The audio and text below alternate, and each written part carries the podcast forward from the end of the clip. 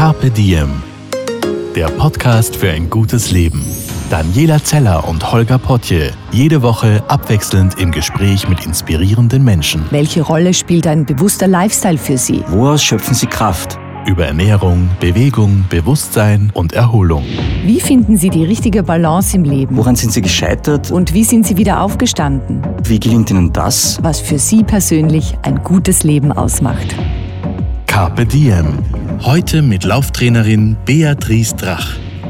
Bevor es losgeht, wollen wir unseren heutigen Kooperationspartner Anima Mentes vorstellen. Ein Slogan von Anima Mentes lautet: Werde stärker und lass es andere merken. Themen wie Resilienz, Entspannungstechniken und Gelassenheitstraining werden in der virtuellen Anima Mentes Academy angeboten. Oder aber ihr schaut persönlich im Anima Mentes Center im ersten Bezirk in Wien vorbei. Anima Mentes Spirit für überall und jederzeit gibt's im hauseigenen Podcast Stark im Leben. Fülle mit Anima Mentis dein persönliches Reservoir an mentaler Kraft wieder auf. Und jetzt wünschen wir viel Spaß beim Carpe Diem Podcast.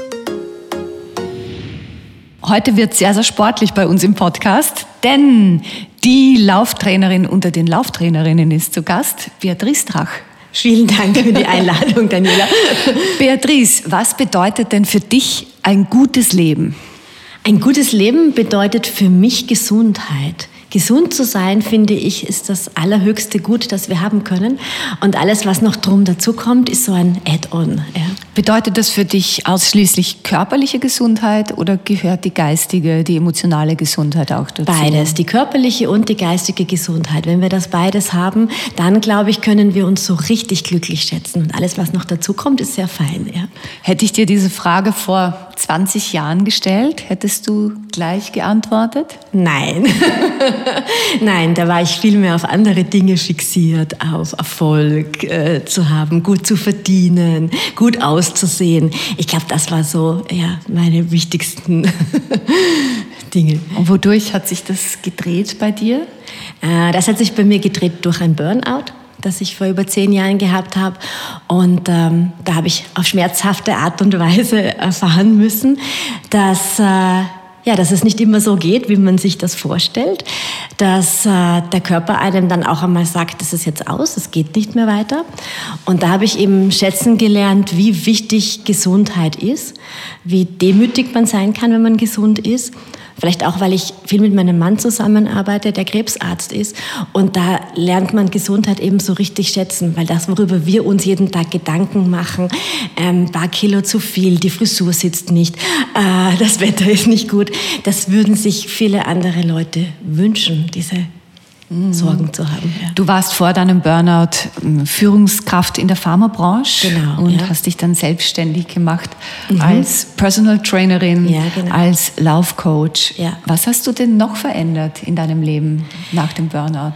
Ich habe gelernt, das gelingt mir mal besser, mal schlechter, Nein zu sagen und mich abzugrenzen und einfach zu sagen, ja, du kannst nicht everybody's darling sein. Also die Leute, die dich lieb haben oder dich schätzen, die schätzen dich so, wie du bist. Aber du kannst dich nicht für andere verbiegen und immer über deine eigenen Grenzen gehen, sondern musst schauen, dass du dich selber näherst und auch halt, manchmal ist es dann halt auch einmal, dass man Nein sagen muss und dass man vielleicht andere Leute enttäuscht. Mhm. Aber es muss einem selber gut gehen. Ja? Und der, ähm, das Wohlfühlen äh, oder diese Me-Time zu haben, ist nicht Egoismus, wie man es vielleicht immer darstellt, sondern das ist eigentlich Gesundheit. Das ist die, das ist die seelische Gesundheit. Ja, denn wenn ich selber keine Kraft mehr habe, nicht gesund bin, kann ich auch wenig geben. Ganz genau, dann kann ich anderen gar nichts mehr geben, ja, weil ich dann ausgehöhlt bin. Und das, das war, glaube ich, der wesentlichste Punkt, den ich gelernt habe damals. Ich habe gestern den schönen Satz gehört, wir sind nicht auf der Welt, um von allen gemocht zu werden. Mhm, genau. Das fand ja. ich sehr befreiend, diesen ja, Gedanken. Ja, das ist es, ja. Und daran muss man sich auch mal gewöhnen, weil wir haben so tief in uns diesen Wunsch, dass einem wirklich jeder lieb hat und jeder toll findet. Und mit fortschreitendem Alter merkt man, naja, das kann nicht ganz funktionieren, weil wir mögen ja auch nicht alle. Eben. So, ich habe mir irgendwann einmal die, diese Formel aufgestellt, von 100 Prozent sind 10 Prozent echte Fans von uns, also die lieben uns, die mögen uns. 10 Prozent finden uns ganz furchtbar. Die kriegen einen Pickel, wenn wir zur Tür reinkommen. Und 80 Prozent sagen, Ja, eh. Ja, ist eh okay. eh okay. Wurscht. Ja, so ist es, ja. Das Und ist das ist- schmerzhaft, aber das müssen wir, Ich, müssen wir ich finde es gar nicht schmerzhaft. Ich finde es gut. Ja. Und so, ja. Zu, zur Me-Time gehört auch, dass man für sich etwas tut. Ja. Unter anderem laufen. Genau, Und da ja. sind wir bei deinem großen Thema. Ja. Denn ich glaube, ein großer Teil deiner Klientinnen Ja. sind Frauen. Ja, genau. Also ich habe, also ich arbeite mit Männern und Frauen, aber ich muss schon sagen, es sind circa 80 Prozent Frauen, die zu mir kommen, so im mittleren Alter meist, wie ich selber bin. Also ich bin 49 und die suchen das Laufen jetzt nicht als schneller, höher, weiter. Da grenze ich mich ganz, ganz stark eigentlich von, von, so von Lauftrainern ab. Bei mir geht es darum, den Frauen zu helfen, durch Laufen ihre Me-Time zu finden, weil Laufen einfach so diese Ursprungsbewegung von uns äh, Menschen ist. Wir sind einfach gemacht zum Laufen. Wir sind nicht gemacht, um irgendwie super schnell zu laufen, das können wir, aber es geht eigentlich eher darum, dass wir einen Schritt vor den anderen setzen und uns mit dem Laufen, mit dem Atem synchronisieren. Und beim Laufen kannst du eben nichts anderes tun. Also du kannst Podcast hören, das ist super, aber du kannst sehr schlecht WhatsApp-Nachrichten beantworten oder du kannst sehr schlecht im E-Mail was nachschauen. Telefonieren ist auch nur begrenzt möglich, weil dir irgendwann mal der Atem fehlt. Also es ist so wirklich die Möglichkeit, wo du aus dem Alltag für 40 Minuten, eine Stunde, wie lange du dir vornimmst zu laufen, wirklich rauszukommen. Bevor wir ganz konkret gleich übers Laufen sprechen und auch übers Anfangen, möchte ich noch einmal beleuchten, warum sich Frauen schwerer tun, sich diese Me-Time zu nehmen. Ich kenne so viele Paare, wo der Mann für den Triathlon, Marathon, was weiß ich, äh, trainiert und die, die Frau, die auch arbeitet, sagt mir, du, ja, ich komme nie zum Mittagessen, drum muss ich schnell am Abend irgendwas in mich hineinstopfen und, und, und, und irgendwie habe ich zugenommen und ich fühle mich unwohl im Körper und zum Sport machen, ja, fehlt mir auch die Zeit. Aber der Mann ist topfit. Ja, das erlebe ich tagtäglich, dass die ähm, Männer sich viel mehr oder viel bewusster die Zeit für den Sport nehmen, eben wie du sagst, sehr viel im Triathlon-Training unterwegs sind. Das ist mega zeitintensiv. Und wir Frauen dann eher, ja, ich glaube, da geht es auch viel um das, um die Familie kümmern, ähm, auch um das lieb gehabt zu sein, glaube ich. Also, dass die Abgrenzung viel schwerer fällt und ja, dass wir uns nicht gönnen, Zeit für uns zu nehmen, weil dann eben andere Dinge, und natürlich ist es viel wichtiger, sich um ein krankes Kind zu kümmern, als laufen zu gehen. Das ist selbstverständlich, Immer, ja. ja. immer. Aber bei vielen anderen Dingen merke ich bei meinen Kundinnen, da wäre die Zeit schon da. Und manchmal geht es sogar darum, gehe ich so weit zu sagen, hast du deinem Mann bewusst schon einmal gefragt oder ihm gesagt, dass du diese Zeit für dich haben möchtest? Und einige haben mir gesagt, das stimmt. Sie haben eigentlich gar nie bewusst mit ihm drüber gesprochen. Und Männer, Entschuldigung, neigen dann oft dazu, sich einfach immer weiter auszudehnen in ihrer Zone. Ja. Und wenn die Frau dann nicht einfach sagt, hey, ich möchte aber Ja. zweimal die Woche eine Stunde für mich haben und dann holst du die Kleine vom Kindergarten ab oder du beaufsichtigst die Hausübung, dann tun die das auch. Ja? Mhm. Also man muss es einfach Frauen einfordern, einfordern, einfordern. Ja. Und oft ist es dann so, dass Frauen, wenn es der Mann macht, sagen, ja, aber wenn ich es mache, ist es besser, weil jetzt hatte das Kind nur ein Nutella-Brot. Da muss man halt dann Ja, auch sagen, ja, da hatte das Kind halt nur ein Nutella-Brot, Kompromisse dafür machen. hatte ich auch meine Das Kind ist vielleicht anders, anders eingezogen, vielleicht passen die Farben nicht so gut zusammen. Oder wenn man die Männer einkaufen schickt, in vielen Haushalten schaut das dann noch halt anders aus, was dann nach Hause kommt. Aber da muss man Kompromisse eingehen, denke ich. Ja, da, da, da müssen wir uns manchmal ein bisschen zurücknehmen und sagen, okay, äh, da lassen wir fünf gerade sein, aber dafür habe ich Zeit für mich und das kommt ja dann meiner Familie zugute. In welchem Alter sollte man denn idealerweise zu laufen beginnen? Ist es besser schon mit 20 anzufangen oder ist es egal? Das ist vollkommen egal. Also ich sehe, dass die jungen Frauen eher weniger laufen. Äh, Da ist es irgendwie nicht so in, da macht man irgendwie andere Sportarten, viel Yoga oder viel Krafttraining, äh, um die Figur zu formen. Und Laufen ist halt so ein richtiger Ausdauersport, wo du den langen Atem brauchst. Und das mögen jetzt nicht alle so gerne, weil man halt schwitzt und nicht immer so hübsch ausschaut dabei. Ähm, ich stelle eher fest, und man sieht es auch bei den Laufveranstaltungen, die stärksten Altersklassen fangen so mit 35 an. Mhm. Also die Altersklassen ab 35 bis Mitte 50, 60 sind wirklich stark vertreten. Ja. Und da ist dann wohl die, die Zeit auch dann ein bisschen da, dass die Kinder ein bisschen größer sind und dass man wieder mehr auf sich schauen kann. Bei mir stehen die neuen Laufschuhe schon im Schrank. Das ist gut. Aber in mir wohnt auch ein kleiner innerer Schweinehund, der lieber spazieren geht, der lieber wandern geht, der lieber auf die Yogamatte geht.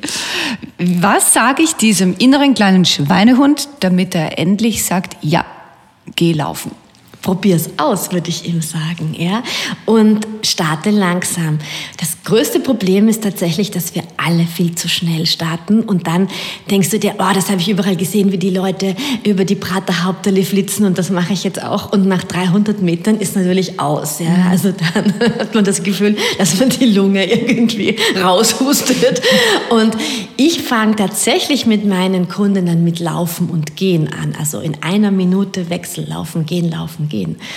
Und und da beruhigt sich dann auch der Atem wieder und die Damen sind immer ganz, und auch die Herren, sind wirklich verblüfft, wie schön das dort ist. Ja? Und dass sie nicht erschöpft im Sauerstoffzelt liegen, sondern dass es wirklich, dass man sich unterhalten kann, also dass man auch plaudern kann beim Laufen. Mhm. Also ich ich könnte einen Walk machen und dazwischen ja, genau. wieder ein paar Meter laufen. Ganz genau. Dann gehe ich ja. wieder, dann ja. laufe ich die nächsten paar Meter. So startet man eigentlich mit dem Laufen. Also eine Mischung aus Walken und Gehen. Und man muss aus seinem Kopf sozusagen wegbekommen, dieses, oh, ich kann jetzt noch nicht laufen und ich bin ja kein richtiger Läufer, wenn ich nicht fünf Kilometer durchlaufe, mhm. sondern ich bin ein richtiger Läufer, wenn ich auf mich acht gebe und das Laufen langsam aufbaue. Weil Laufen ist eine Belastung für die Gelenke, für die Sehnen und Bänder, weil du ja die ganze ganze Zeit quasi auf, im Einbeinstand mhm. hüpfst, also relativ viel Gewicht draufkommt. Und darum sage ich einfach langsam starten. Der Körper braucht einfach Zeit, um sich an diese Bewegungsform, auch wenn sie die ursprüngliche ist, aber wir sind halt Sitz, Sitzmenschen geworden. Ja. ja. Worauf muss ich noch achten, wenn ich zu laufen beginne? Mm, das Allerwichtigste sind wirklich gute Laufschuhe. Ja, also hier wirklich im Fachhandel sich beraten mhm. zu lassen. Nicht einfach die günstigsten Schuhe aus dem Internet kaufen oder die Schuhe, die die Freundin hat. Es kann sein, dass die für deine Füße gar nicht passen. Mhm. Warum bin, sind die Schuhe so wichtig? Ich bin ja so ein, ein Fußfetischist, also in dem Sinn von... Auf Gesundheitsebene. Auf, genau, ich sagen, auf Gesundheitsebene. Ich habe mich sehr auf die Füße spezialisiert, weil du machst ja auch Yoga und ja. es ist ja so diese, dieses Verwurzeln mit dem Boden. Ja, also diese Yoga-Übung, der Baum, finde ich, ist so ganz klassisch, wo man eigentlich auch drauf schaut, wie stehe ich wirklich am Boden. Und du kennst es vielleicht auch, manchmal neigt man dazu, dass man die Zehen so ein bisschen abhebt ja, und dann ist man eher so der Baum in der Sturmböe, der hin und geweht wird. Und ich bin überhaupt eher Typ wackeliger Baum, aber das ist etwas anderes.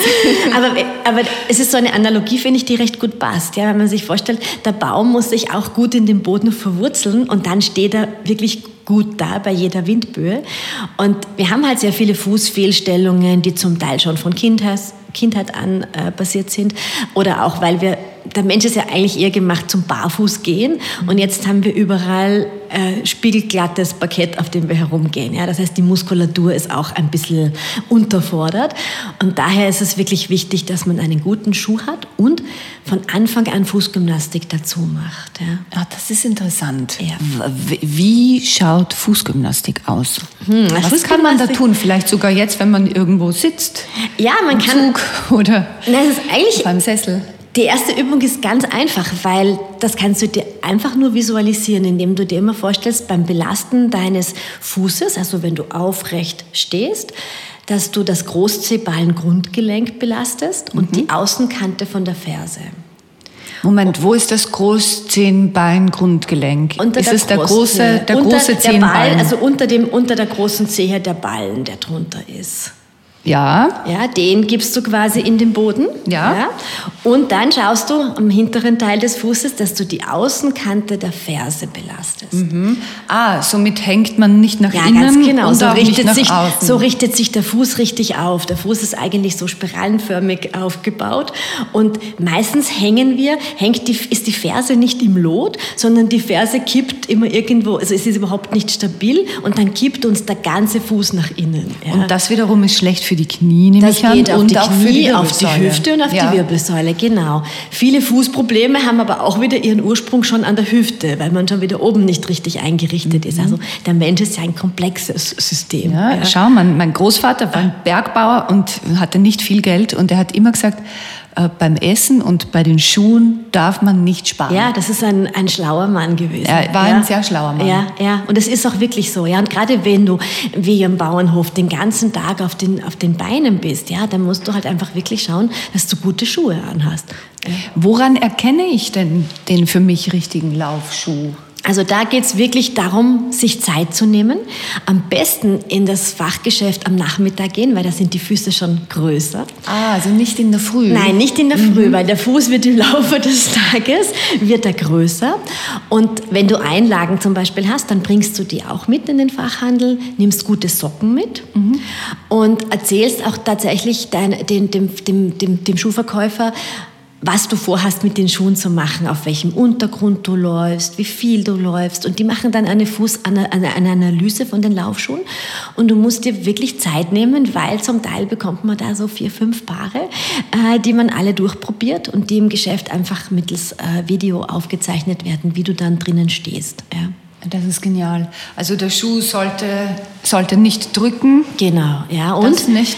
und er muss, und das ist bei uns Frauen immer so ein Problem, die Laufschuhe, die sind um einiges größer als die Alltagsschuhe, weil sich eben beim Laufen dann noch einmal der Fuß ausdehnt. Und wir Frauen, wir mögen ja das ja nicht so gerne, wenn man so riesengroße Schuhe hat. Und das ist immer so der erste Punkt, so. den ich in den Schuhgeschäften höre von den Verkäufern, die sagen, oh, das erste ist immer den Frauen zu sagen, äh, es kann schon sein, dass der Schuh fast zwei Nummern größer ist, ja, vor allem wenn du noch Einlagen drinnen hast. Und da mhm. muss man sich wirklich mental davon befreien, dass es halt zum Teil die Schuhe viel, die Laufschuhe viel größer sind als die Alltagsschuhe. Aber der große Vorteil oder die gute Nachricht ist, es tut nicht weh und du kannst ja die Laufschuhe letztendlich für viele andere Dinge auch anziehen. Also ich verwende die bei jeder Stadtbesichtigung, weil nirgendwo steht man so gut mhm. drinnen wie in Laufschuhen. Also immer wenn ja. du viel gehst. Genau. Was braucht man noch? Was, ist, was gehört noch dazu zur idealen Ausrüstung? Also ich, bei der Kleidung, da würde ich am Anfang jetzt gar nicht so viel Geld ausgeben, ja, weil der Schuh ist wirklich das Wichtigste für uns Frauen finde ich auch noch wichtig, einen guten Sport-BH zu haben. Mhm. Ja, dass man da sich auch in einem Fachgeschäft, es gibt viele Dessous-Geschäfte, die sich, die hier wirklich gute Marken führen äh, für Sport-BHs und zwar unabhängig davon, ob du als Frau große oder kleine Brüste hast. Aber das Laufen geht, belastet natürlich das Gewebe und es ist ganz unangenehm, wenn du da mit einem Alltags-BH unterwegs bist. Ja. Mhm. Also auch bei, bei ganz kleiner, geringer Oberweite. Genau, also da ist es nicht so dramatisch, ja. aber gerade ich sehe oft Damen mit, mit größeren Brüsten und es ist einfach unangenehm dann. Ja? Natürlich. Also es schaukelt und es gibt, der BH muss einfach der, der, der Brust einen guten Halt geben. Mhm. Ja? Nicht, dass du dich dann auch als Frau unangenehm beobachtet fühlst, wenn deine Brüste wippen. Das ist einfach für viele Frauen ein bisschen eine unangenehme ähm, Situation. Ja? ja? Und ansonsten, also in, im Sommer jetzt ist es halt sowieso fein. Ja, da hast du kurze Hose, das ist kein Problem. In der kühleren Jahreszeit muss man dann auch schauen, dass man so sich im Zwiebel Look kleidet und da dann vielleicht in gute Sportklamotten investiert, auch in gute Unterwäsche, dass, die, ähm, dass der Schweiß nach außen transportiert wird mhm. und nicht nach innen. Ja. Mhm. Sonst laufe ich mit den, mit den nassen Klamotten ja, ganz genau. im kühlen Wind. Ja, ja. Aber in den Sommermonaten, da finden wir das ja eigentlich auch ganz angenehm. Natürlich. Ja. Aber Sonnenschutz nicht vergessen. Da ist der ne? Sonnenschutz wieder wichtig. Ja, mhm. genau. Hast ja. du auch immer was auf dem Kopf oder bist du da nicht so? Ah, ich muss sagen, ich bin nicht sehr empfindlich. Ich stecke meine Haare immer auf. Also ich kann nicht mit äh, offenen Haaren oder so laufen. Ich binde mir die Haare immer zu. Und wenn es sehr warm ist, habe ich ein Stirnband auch noch drüber, ein Haarband, weil meine Haare sind sehr sehr eigenwillig. die versuche ich nach hinten zu halten. Ich kenne aber de facto sehr viele Läuferinnen, die gerne mit einem Kapperl laufen. Mhm. Das mag ich persönlich halt einfach nicht, weil ich bin so ein wahnsinniger Kopfschwitzer. Ja, also, ja, also es, ist, gibt da keinen Muss, sondern nein, muss man auch nicht. Wissen. Nein. Gut ist auch im Sommer in eine gute, eine gute Laufbrille zu haben. Also nicht so mit der Alltagssonnenbrille, sondern wirklich mit einer Sportsonnenbrille. Aber die kann man eh auch fürs Radfahren und fürs Wandern verwenden. Aber einfach, dass die ein bisschen abdichtet und der Schweiß dir nicht halt zu sehr ins Auge tropft. Mhm. Worauf muss ich denn ernährungstechnisch achten, bevor ich loslaufe? Sollte ich mit nüchternem Magen äh, laufen oder reicht einfach, weiß nicht, eine Banane und ein Joghurt? Wie schaut es aus mit dem, mit dem Trinken? Mhm. Sollte ich schon viel getrunken haben? Äh, was kannst du da raten? Also, das ist gar nicht so leicht zu beantworten, weil da ist wirklich jeder Mensch, so wie wir alle unterschiedlich ausschauen, sind wir auch ganz unterschiedlich empfindlich vom Magen-Darm-System. Ich finde, es ist wichtig, dass man überhaupt immer ausreichend trinkt. Und gerade in den Sommermonaten empfehle ich immer, dass man sich so einen Laufrucksack vielleicht mitnimmt, weil der stört nicht. Den kann man sich hinten auf dem Rücken geben und da eine kleine Wasserflasche dabei hat. Es gibt allerdings auch sehr, sehr viele Trinkbrunnen, also wo man dann halt wirklich ähm, Wasser rausziehen kann. Mhm. Normalerweise braucht man allerdings, wenn man so ungefähr eine Stunde unterwegs ist, gar nichts zum Trinken. Aber wie viel muss ich dann vorher schon getrunken haben? Wie, oder wie machst du es? Wie viel trinkst du in der Früh? Ah. Ich könnte mir vorstellen, wenn man erst ein Achtel Wasser getrunken hat, dann wird es eng. Ja, auch ganz unterschiedlich. Also ich bin leider ein bisschen zu wenig, eine, die ein bisschen zu wenig trinkt. Bei mir kommt das immer ein bisschen zu spät. Aber ich schaue schon, dass ich in der Früh ausreichend trinke. Also zwei, drei Gläser Wasser. Zu viel trinken vorm Weglaufen ist für viele auch ein Problem, weil es nämlich dann so richtig schleppert im Magen. Ja, und weil man dann permanent genau, eine also Toilette aufsuchen das, muss. Das, das, das muss ich vielleicht eine Gratwanderung. das muss ich vielleicht auch dazu sagen, einfach weil diese Frage von meinen Läuferinnen ganz oft kommt, ähm, dass Geschichte mit dem auf die große Seite mhm. zu gehen. Laufen regt den Darm unheimlich an. Also das bedeutet, das könnte ich meinem oder meinem inneren Schweinehuhn sagen, schau, ist gut für die Verdauung. Es ist extrem gut für die Verdauung, tatsächlich. Ja, also wenn du Verdauungsprobleme hast, die wenigsten Läufer haben die dann noch, ja, weil Laufen regt einfach die Darmperistaltik total an. Und da ist ganz wichtig, sich nicht zu schämen, wenn das passieren passiert, dass man mhm. dann wirklich unterm Lauf in den Wald austreten muss. Ich sage das jetzt hier einfach ja, ja. ganz öffentlich, weil ich bekomme dann manchmal anonyme E-Mails, ja, weil es den Leuten so unangenehm ist. Und ich versuche das ganz offen zu sagen, das ist nichts, wofür man sich schämen muss. Das ist, das ist gut. einfach gut und es ist ganz normal, mhm. dass Juhu, der Darm funktioniert. Also mhm. Taschentücher mitnehmen wäre mein Rat. Und dann halt auch wirklich vielleicht schauen, ob man das zu Hause schon erledigen kann. Also ich persönlich plane mir zum Beispiel wirklich immer so Zeit ein nach dem Frühstück, wo ich dann genau weiß, so ähm, ich brauche dann noch eineinhalb Stunden, ähm, um alles erledigt zu haben und dann gehe ich erst laufen. Ja. Muss aber dazu sagen, ich bin selber sehr, sehr empfindlich. Also ich habe einen ganz empfindlichen Darm und brauche wirklich nach dem Essen also vor einem Wettkampf drei Stunden, ja, dass ich ähm, nichts zu mir genommen habe. Aber mhm. das ist wirklich bei jedem ganz, also mein Mann kann essen, aufstehen und laufen. Das ist mhm. ganz anders. Ja. Und auch was du gut verträgst, ist auch ganz unterschiedlich. Ich sage meinen Läufern immer, testen, testen, testen. Es kann ja nichts passieren. Ja? Also, dass du dann halt einfach auf der Strecke umdrehst und sagst, ja, fühle ich mich jetzt nicht so gut, ich gehe das Stück zurück, kann eigentlich nichts passieren. Also es muss jetzt nicht das Müsli sein.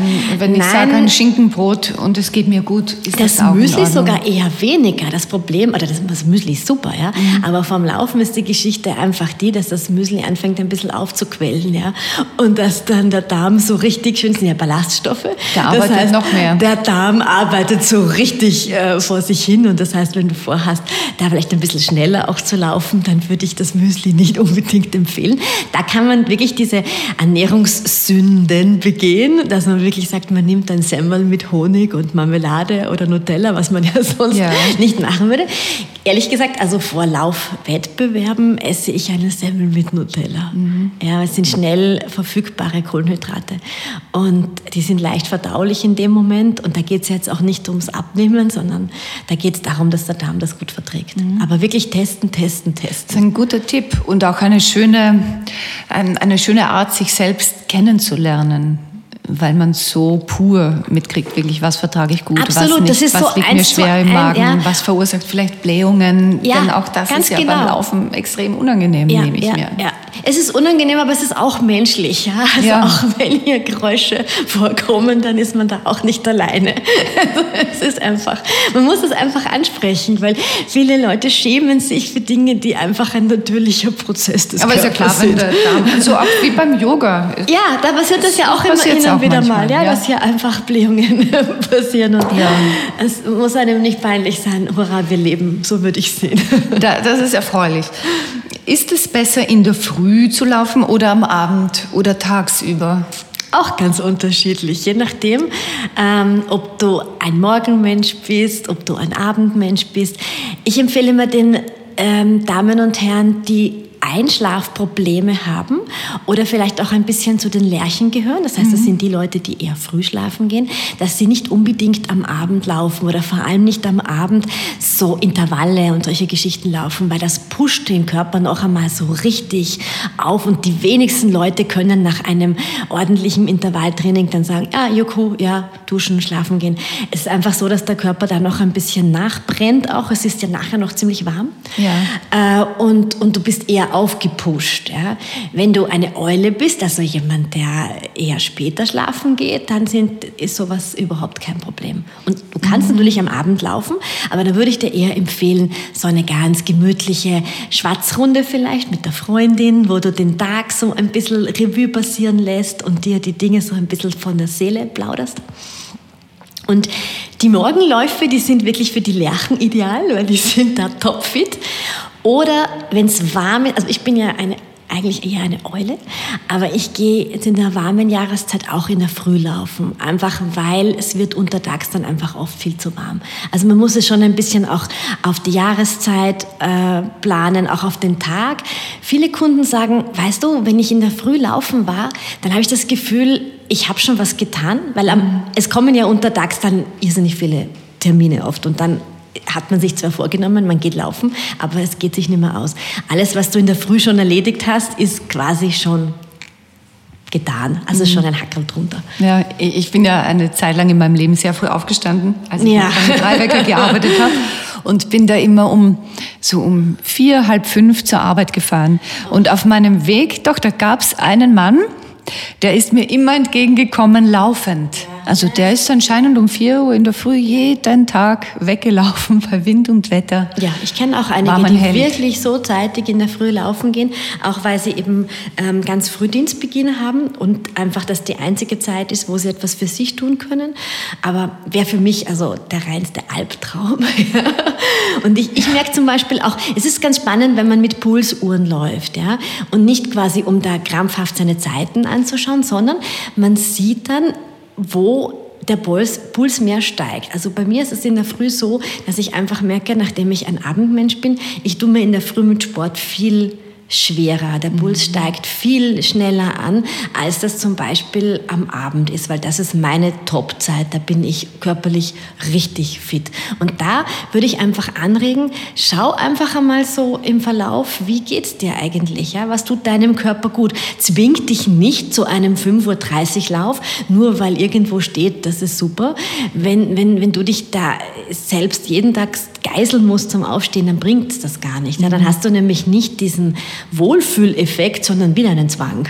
Und wahrscheinlich auch umgekehrt. Also wenn man am Abend eh schon Ja. wahnsinnig müde ist, dann ist vielleicht auch besser, auf der Couch zu bleiben oder auf der Couch zu bleiben, vielleicht. Yoga-Übungen Ja. zu machen, vielleicht einfach zu sagen, ich gehe noch eine Runde äh, mit dem Hund oder dem Mann oder beiden äh, und, und plaudere so über den Tag. Aber man sollte sich beim Sport nie zu Dinge so richtig grausam zwingen müssen. Mhm. Und man sollte auch nie zu sehr im Kopf sein. Ja. Entnehme ich deinem neuen Buch. Ja. Wirf deine Waage in den Müll. Bewegungstipps zum Wohlfühlen. So heißt das Buch. Und das finde ich schon einen sehr, sehr sympathischen Ansatz. Ja.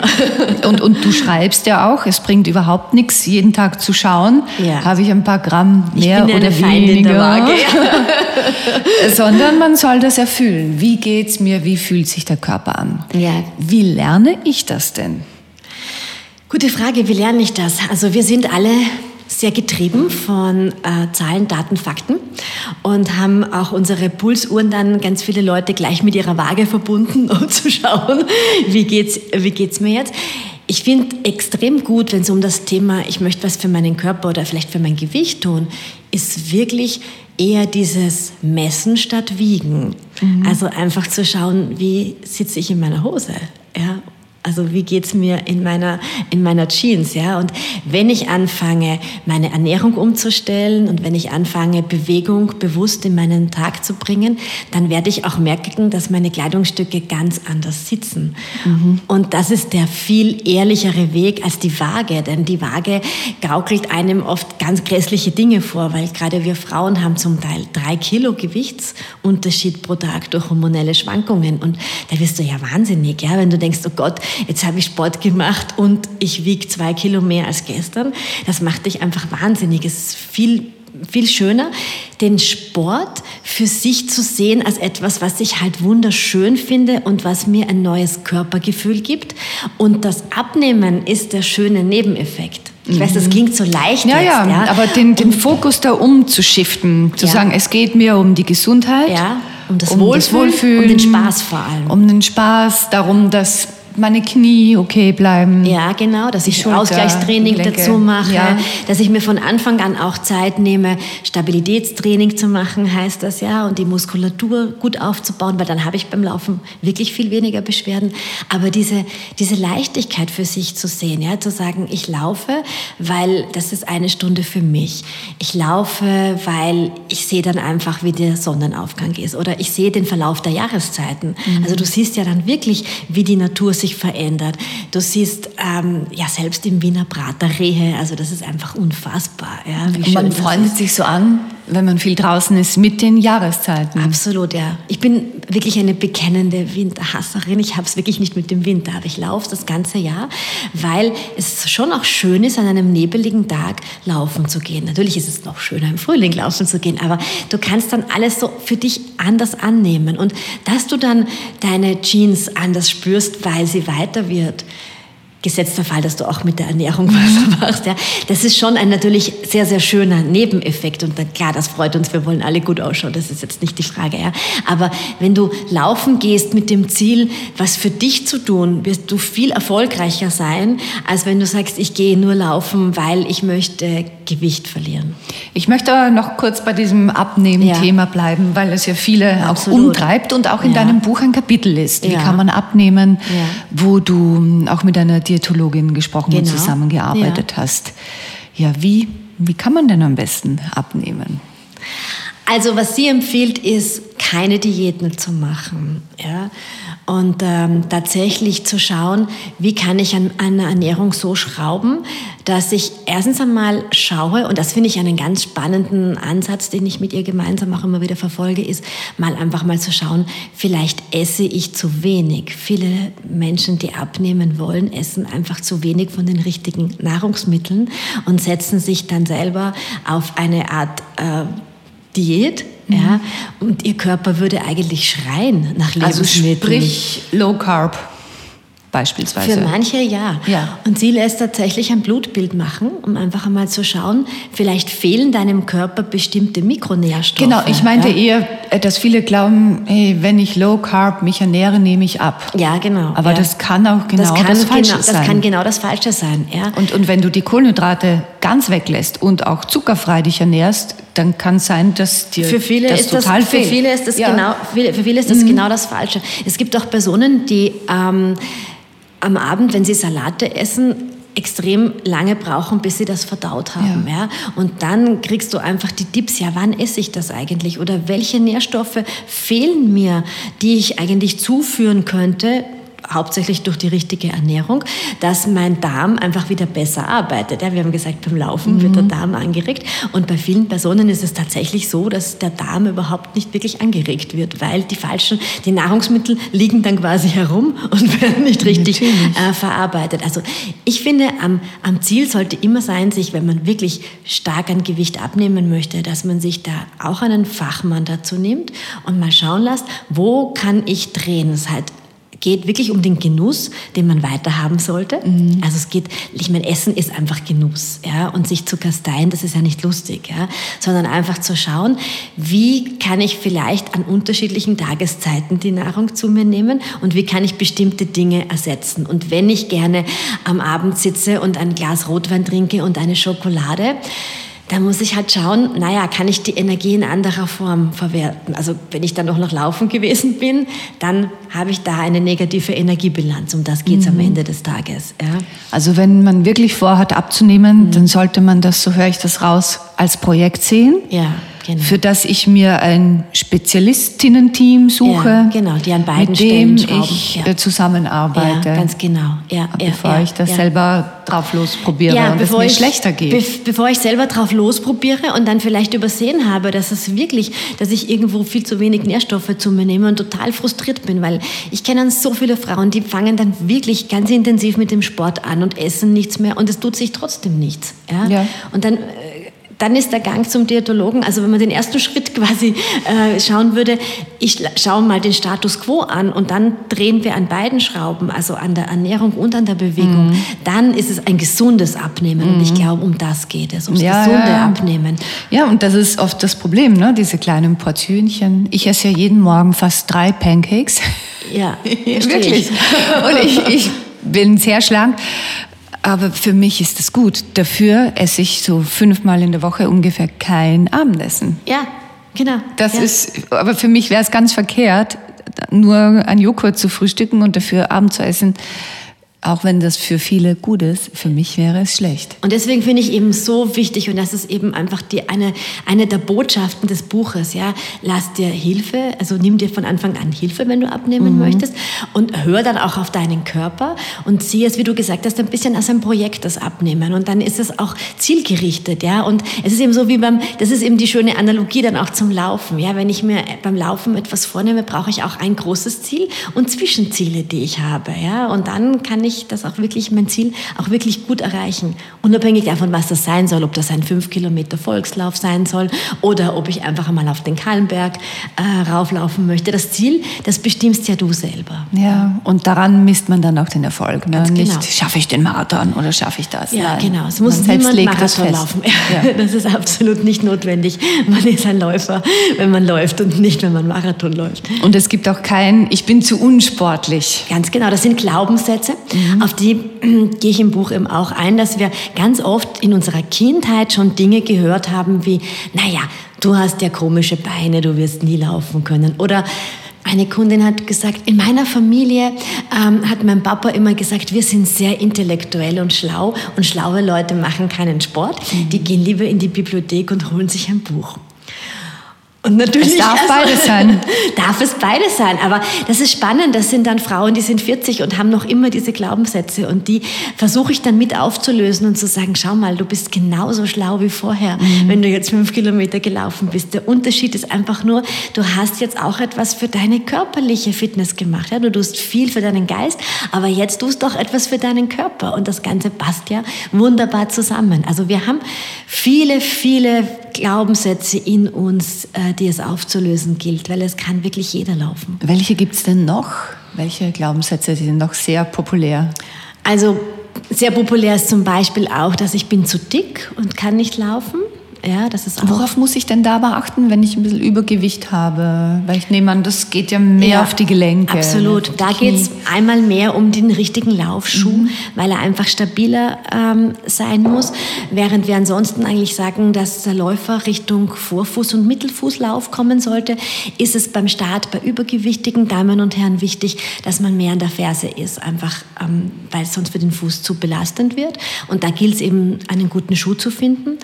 Ähm, und auch das langsame Starten, also auch das Walken gehen und von Anfang an auch ein schönes Stabilitätstraining zu machen, ja, dass die Beinachsen gut trainiert werden und nicht überfordern. Und wenn du abnehmen möchtest beim Laufen, das ist vielleicht so ein ganz wichtiger Punkt, nach dem Laufen nichts zu essen, mhm. sondern nur zu trinken. Warum denn? Weil wir dann die, Fett, äh, die Fettverbrennung besser anregen. Ah. Weil wir das, was wir vorher verbrannt haben, wenn wir nachher gleich essen, dann ist eigentlich der Effekt dahin. Ah, und das ist so ein Denkfehler, glaube ich. Ne? Ja. Viele sagen, super, jetzt bin ich eine Stunde gelaufen. Und jetzt gehe ich her mit und dem jetzt, Schnitzel. Und jetzt kommt die Sachertorte mit Schlagobers. Genau. genau. Also das können all diejenigen machen, die überhaupt keine Gewichtsprobleme haben und die einfach sagen, ja, also sie laufen einfach so und sie möchten eigentlich am, am Körper gar nichts verändern. Aber all jene, die sagen, also es wäre schon ganz schön, wenn sich da auch etwas tun würde, die sollten eigentlich nach dem Laufen wirklich sagen, sie trinken Tee, sie trinken Wasser für ein, zwei Stunden, auch wenn es am Anfang hart fällt, aber da purzeln dann die Kilos wirklich. Ja. Und nach zwei Stunden könnte man dann könnte wieder man ganz essen, normal ja. essen. Und normalerweise ist es so, wenn du mit dem Laufen anfängst und das Laufen in dein Leben holst, du hast nach einem Lauf jetzt nicht wirklich Gusto auf so ein, ein paniertes Schnitzel.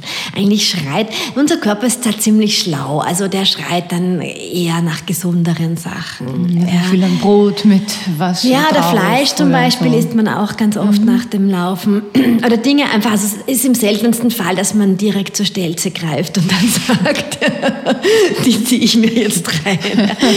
Es gilt auch so ein bisschen zu, zu hören, was der Körper uns sagt. Eigentlich ist der eh schon ziemlich schlau. Nur wir versuchen ihn halt immer ein bisschen zu überhören. Ja, eben, das ist die Schwierigkeit. Macht das Laufen auch was mit unserem Hormonsystem? Also sprich, wenn ich eine junge Frau bin, schwanger werden möchte, kann es da hilfreich sein oder sollte ich dann eher nicht laufen und dann natürlich in den Wechseljahren? Also ich würde sagen, es geht immer um die richtige Balance. Das sehen wir ganz oft, dass junge Frauen mit Kinderwunsch, die sich ganz, ganz stark in so eine Art von Laufsucht schon reinfallen lassen, also die wirklich, wirklich extrem viel ähm, trainieren, dem Körper eine einer zusätzlichen Stresssituation aussetzen. Und unter Stress sagt unser Körper eher nein, also dann wollen wir nicht schwanger werden, weil das ist nicht gut für das Kind. Ansonsten würde ich es auf jeden Fall empfehlen, weil es eine, ein guter Ausgleich ist. Also Sport in Maß und Ziel hilft dir ja eigentlich den Stress abzubauen. Es gibt nur wie überall auch eine Suchtform Ja. von Sport. Ja, und die, Aber, aber du meinst schon, also wenn ich jetzt wirklich vorhabe, schwanger Ja. werden zu wollen, Ja. sollte ich vielleicht keinen Marathon laufen und auch keinen Halbmarathon. Doch, das kannst du schon laufen, doch, doch, Okay. doch. Aber eben nicht, nicht in diesem Ausmaß. Es gibt ja viele junge Frauen, die eben sehr zur Figuroptimierung Mhm. und zur Leistungsoptimierung dann wirklich sagen, sie gehen jeden Tag laufen und sie schauen, dass ihr Körperfettanteil ganz, ganz gering wird. Dann ist es wirklich eher problematisch, Mhm. ähm, schwanger zu werden. Aber ansonsten nein. Also wenn du gut ein gutes Training machst, ja, und ein gutes Training beinhaltet immer Regeneration, das ist ganz, ganz wichtig. Ja. Jeder gute Plan hat Regeneration drinnen, dann ist es überhaupt kein Problem. Und während der Schwangerschaft? Also da bin ich nicht so die Expertin, ja. Also da schicke ich dann die Damen wirklich zu, zu, zu, zu äh, Expertinnen in dem Bereich. Aber normalerweise, also Frauen, die vorher schon sehr viel, vor der, vor der Schwangerschaft sehr viel gelaufen sind, die laufen meist noch eine Zeit lang weiter, so bis äh, ungefähr viertes, fünftes Monat, wenn es ihnen gut tut, und suchen sich dann so eine Unterstützung für den Bauch, weil das einfach angenehmer ist, dass der Bauch so ein bisschen, wie ein Push-Up, dass der Bauch ein bisschen geschützt wird und müssen dann aber einfach aufhören, weil es einfach zu anstrengend wird. Ähm, und man sagt auch, dass man, ich glaube, ein halbes Jahr nach der Geburt äh, warten sollte, wieder zu laufen. Aber da kenne ich auch Frauen, Ja. die früher wieder angefangen haben, weil sie einfach sich sehr schnell, der Beckenboden sehr schnell wieder erholt hat. Aber das würde ich immer mit dem Arzt und der Hebamme und, dem, mit der, und der Physiotherapeutin abklären. Und da sind wir schon beim Thema, das du ja auch ansprichst in deinem Buch, nämlich der Beckenboden und die Wechseljahre. Ja, genau, ja. Auch so ein Tabuthema. Mhm, Ja. Beides nämlich für sich. Beides für sich, genau. Und es sind beides Themen, die wir ganz wenig ansprechen. Ähm, was ich immer wieder bei meinen Beratungen sehe, wenn ich frage, wie ist das, ähm, wenn du hüpfst und wenn du springst, verlierst du da Urin und dann ist zuerst so ein kleines betretenes Schweigen und dann, oh, das hat mich eigentlich noch nie jemand vor dir gefragt. Ja, es stimmt. Also Ist das auch bei jungen Frauen, die vielleicht auch noch nie ein Kind geboren haben, Thema Eher- schon?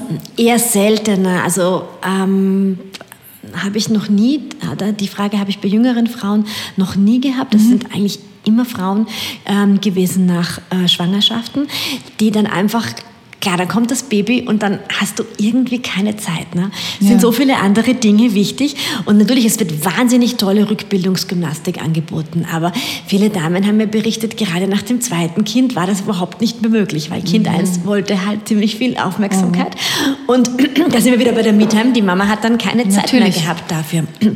Und das Zweite ist dann in den Wechseljahren, einfach durch die Hormonumstellung, ist es dann durchaus auch wieder ein Thema, ja, dass ähm, eine, sich wieder eine Beckenbodenschwäche ähm, aufzeichnet. Und viel der Beckenbodenproblematiken ist schon daraus resultierend, dass wir das Becken nicht richtig gut aufrichten, dass wir vielleicht viel zu sehr im Hohlkreuz äh, sind. Und im Rundrücken? Und im Rundrücken, genau. Das heißt, die gute Haltung, die wir ja auch im Yoga Mhm. Die ich lernen, jetzt gerade einnehme, genau, die ja. Hat sich gerade ausgerichtet, die ist auch entlastend für unseren Beckenboden. Man muss sich vorstellen, dass ein Teil der Beckenbodenschichten von einem Sitzbeinhöcker zum anderen gehen. Mhm. Das heißt, wenn wir gut sitzen und beide Sitzbeinhöcker spüren, tun wir uns etwas Gutes. Und dann gibt es die Längsfasern, die gehen vom Steißbein zum Schambein. Also der Beckenboden, der, der hält ja unsere inneren Organe richtig zusammen. Ja? Und natürlich, man kann sich vorstellen, so eine Schwangerschaft ist unheimlich anstrengend für den Beckenboden. Ja? Es drückt mehr Gewicht drauf. In der Schwangerschaft muss der Beckenboden gut halten. Und dann bei der Geburt muss er aber loslassen können, um die Geburt zu ermöglichen. Und nachher muss er wieder gut halten können, um im Alltag fit zu sein. Und im Alltag meine ich eben auch Husten, Niesen, Hüpfen. Die Mamas am Spielplatz natürlich, ne? dann springt man öfters einmal. Äh, man kann wirklich mit, mit Beckenbodentraining ähm, ganz, ganz viel erreichen. Man muss es nur wirklich ansprechen. Ja? Und ähm, viele Gynäkologen natürlich sprechen das in der Untersuchung schon an. Und eben auch bei uns Frauen dann so in den Wechseljahren ist es auch ganz wichtig, ähm, das Thema sich wieder bewusst zu machen ja, und nicht einfach still zu leiden und zu sagen, so jetzt gehe ich in den Drogeriefachhandel und schmuggle mir sozusagen so eine Binde rein, sondern einfach wirklich das aktiv ansprechen. Und dann darfst du auch laufen. Ja? Laufen ist natürlich eine Erschütterung für den Beckenboden. Ja, aber das war jetzt so, wäre meine Frage gewesen, was hat jetzt der Beckenboden konkret mit dem Laufen zu tun? Ja, dass der Beckenboden natürlich beim Laufen äh, einer eine, eine Erschütterung widerfährt. Deswegen sagt man ja auch, dass Frauen nach ähm, den Entbindungen ungefähr ein halbes Jahr warten sollten, bis sie wieder mit dem Laufen starten. Ah, und ist das vielleicht auch etwas, das, das Frauen abhält vom Laufen, weil sie sagen, es ist schwierig? Ganz wenn- genau, ja. das ist unangenehm, das ist schwierig. Ähm, und da, da empfehle ich einfach wirklich, Rückbildungsgymnastik zu machen und das wirklich auch noch einmal mit einem Physiotherapeuten abzusprechen, mit der Hebamme abzusprechen, mit dem Gynäkologen abzusprechen. Ähm, das ist nichts, wofür man sich schämen muss. Ja? Das ist einfach, man kann sich so viel Hilfe holen, man muss nur einfach danach fragen. Inwiefern ist das Laufen hilfreich, wenn man irgendwann dann in die Wechseljahre kommt? Einerseits die Psyche, weil so rund um die Wechseljahre, äh, da, da geht einem, also ich bin ja selber in dem Alter, da geht einem so ziemlich viel durch den Kopf und man ist so, ja, sehr mit seiner Endlichkeit ein bisschen, äh, also man weiß einfach so lange, wie man schon gelebt hat und so, so lange wird's nicht mehr. Oder äh, man, man äh, ist nicht mehr im reproduktionsfähigen Alter, man fühlt sich irgendwie älter und, und, und an vielen Tagen müde und da finde ich, ist das Laufen einfach so, so großartig, weil man einfach wieder viel mehr Energie bekommt. Wir wissen auch, dass Laufen tatsächlich hilft, um Depressionen vorzubeugen und was man auch in Studien gesehen hat, Frauen, die regelmäßig laufen, haben weniger unter den Hitzewallungen zu kämpfen. Und das kann ich wirklich bestätigen, dass wenn Wallungen gekommen sind beim Laufen, waren die nie da, weil Da ist einem sowieso schon es heiß. ist einem sowieso heiß. Ja, ich finde immer am angenehmsten, wenn man läuft. das ist am allerwenigsten. Und es ist einfach, Läuferinnen sind einfach schon gewohnt, ja, dass es einfach heiß ist, ja, und dass der Kopf einmal verschwitzt ist. Und es, es hilft auch einfach wirklich so diesen, diesen, diesen Gedankenkarussellen davon zu laufen, ja, und sich vielleicht nicht mehr so attraktiv zu fühlen, weil du fühlst dich dann einfach gut, ja, du hast einfach diese Hormonflutung, die man eben so sagt, dieses Runners High, das gibt's wirklich, also das kann ich bestätigen, das flutet bei mir so nach ungefähr 20 Minuten an. Jedes Mal? Ja, muss ich schon sagen. Ja, wo du dann einfach dich, es ist nicht heiß, sondern es ist einfach, dass du fühlst dich einfach gut und die Laune bessert sich. Und wenn du dir dann auch noch vielleicht deine Lieblingsmusik ins Ohr gibst, dann sind einfach die Sorgen, die du untertags gehabt hast, weg. Das verspreche ich. Hast du das auf der Yogamatte auch? Nein. Eben, ich auch nicht. Nein, ich habe das nur beim Laufen. Also ich mache viele verschiedene Sportarten, aber Laufen ist die einzige Sportart, wo ich für mich, und es geht, ist nicht jedes Mal so, dass ich so super einen tollen Lauf habe. Es gibt auch Tage, wo ich mich ein bisschen wie ein Elefant fühle. Aber dennoch kommt immer dazwischen dieses Gefühl der, der, ja, so diese Glücksgefühle, die sind einfach da. Und ich muss gestehen, dass ich sie auf der Yogamatte nicht so habe. Da fühle ich mich auch gut, aber mein Körper fühlt sich beim Laufen besser. Mhm. Dennoch empfiehlst du Yoga als Ergänzung absolut. und du bist ja auch selbst Yogalehrerin. Ja, absolut. Also ich bin so der ungedehnteste Mensch, sage ich immer, die ungedehnteste Yogalehrerin Wiens.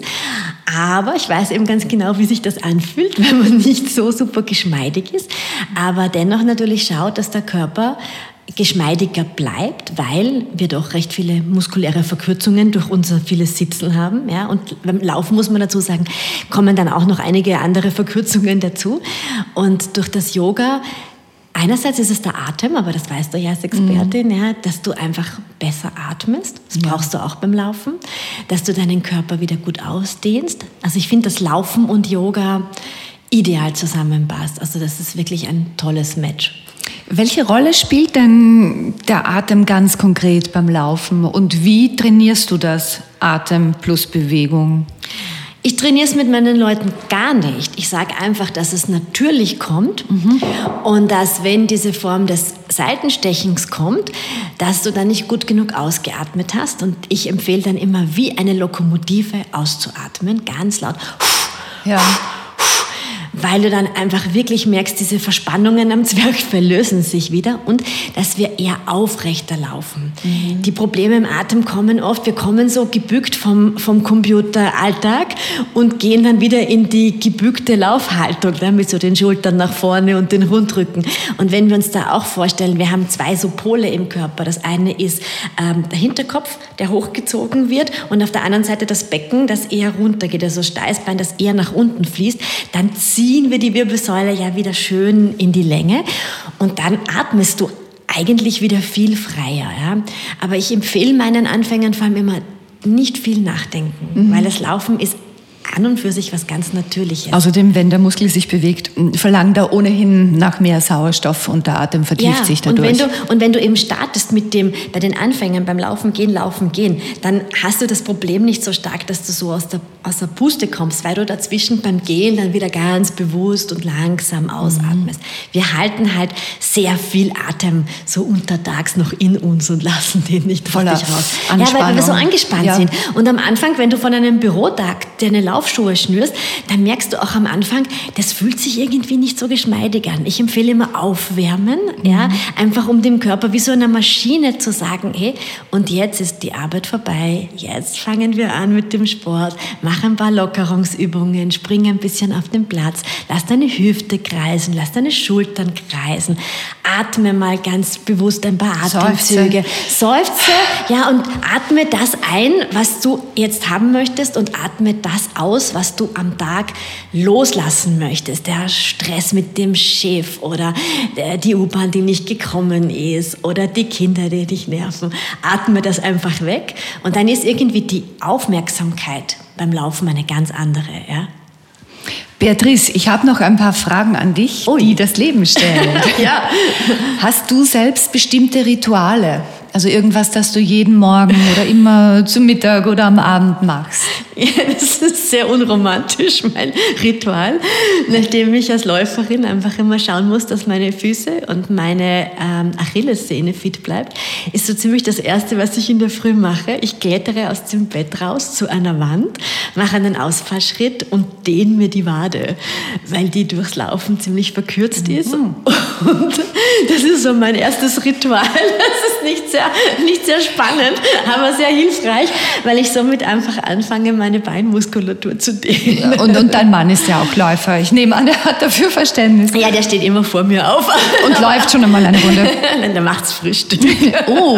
Ja, ich bin da privilegiert. Also ist das das zweite Ritual, das Frühstück, das der Mann zubereitet hat, ja, zu genau, genießen. Ja, ja, genau, ja, ja. Was frühstückst du? Ähm, ich esse einen, jeden Tag einen warmen Brei.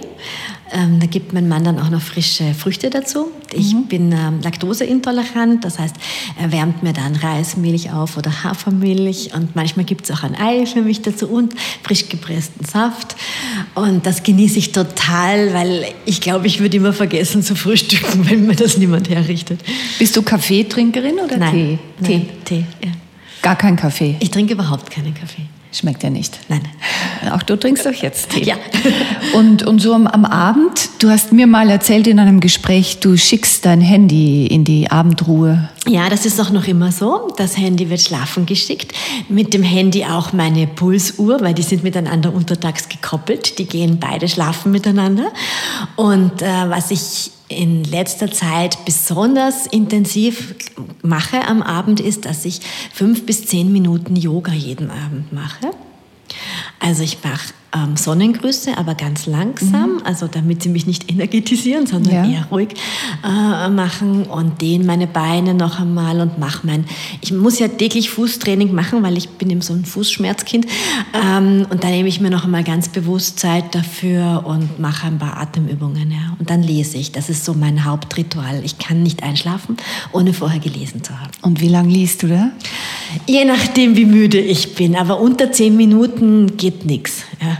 Ein schönes Ritual. Ja, ja, das klingt nach einem schönen. Abend im, im Hause Drach. ja, ist es auch. Beatrice, gibt es ein Zitat, das dich geprägt hat?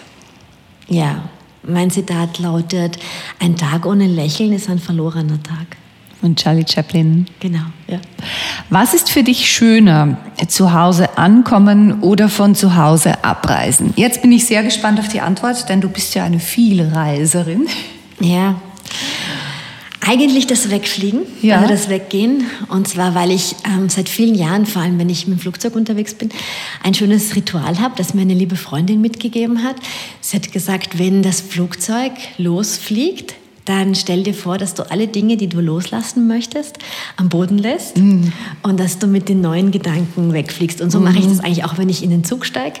Ich stelle mir wirklich vor, was ich gerade loswerden möchte und wohin ich starte. Also ich bin jemand, der wirklich sehr gerne unterwegs ist, so sehr ich mein Zuhause liebe, aber ich bin so ein Reisemensch. Hast du auch Fernweh? Oft? Ja, ja, ja. Und Heimweh nie? Ganz selten, weil wenn, wenn ich meinen Mann bei mir habe, ja, der ist, für mich ist mein Mann Heimat äh, und er ist die meiste Zeit eigentlich bei mir äh, auf Reisen, dann, wir haben beide so eine Sehnsucht nach Meer, ja. Noch mehr, mehr. Ja, genau, Vitamin C. Was ist der schönste Ort, an dem du je übernachtet hast? Hm, das ist schwierig. Kann ich dir gar nicht sagen. Ich habe so viele schöne Reisen gemacht. Also die, das, der schönste Morgen vielleicht, ja, den ich je erlebt habe, das war der Tag nach meiner Hochzeit. Ich habe in Miami geheiratet und es war jetzt gar kein Luxushotel, es ist ein kleines Hotel, in das wir öfters fliegen und in der Früh hat die Sonne reingeschienen und ich habe gewusst, jetzt bin ich mit meinem Traummann verheiratet. Vor wie vielen Jahren war das? Ui, das ist wieder so schlecht, weil ich habe ja kein Zahlengedächtnis. acht Jahre, acht Jahre, ja, acht Jahre sind es genau.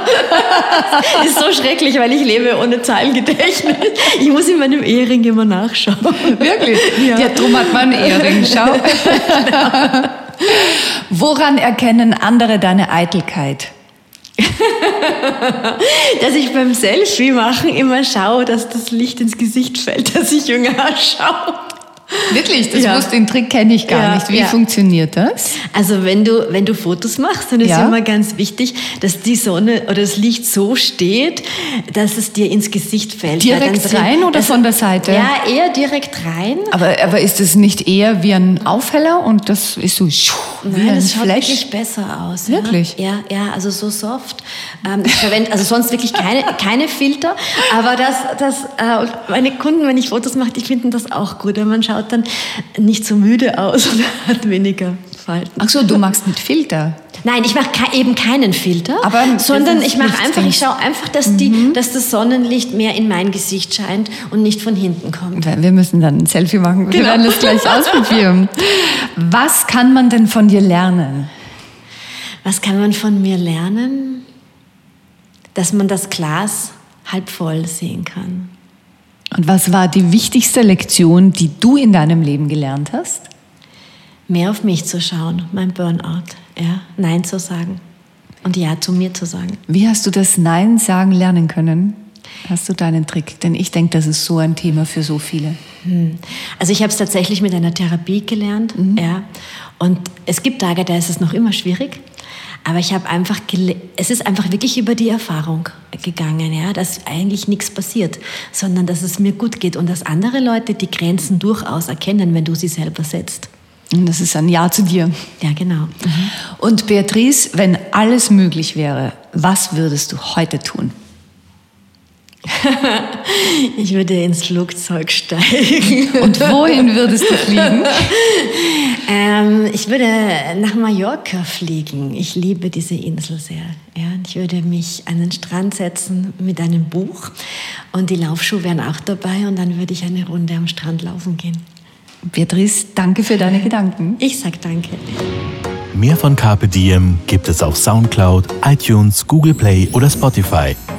Jetzt abonnieren und liken. Das Carpe Diem Magazin erscheint alle zwei Monate.